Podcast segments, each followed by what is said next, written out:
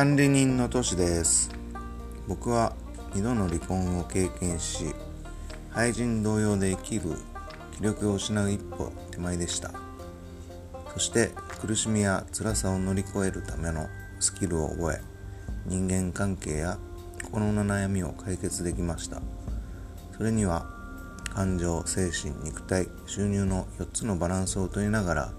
生きていくことが大事だと考えています。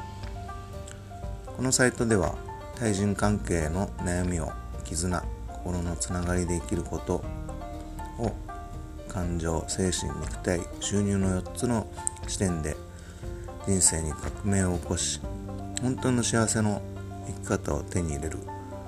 その方法や考え方について解説しています。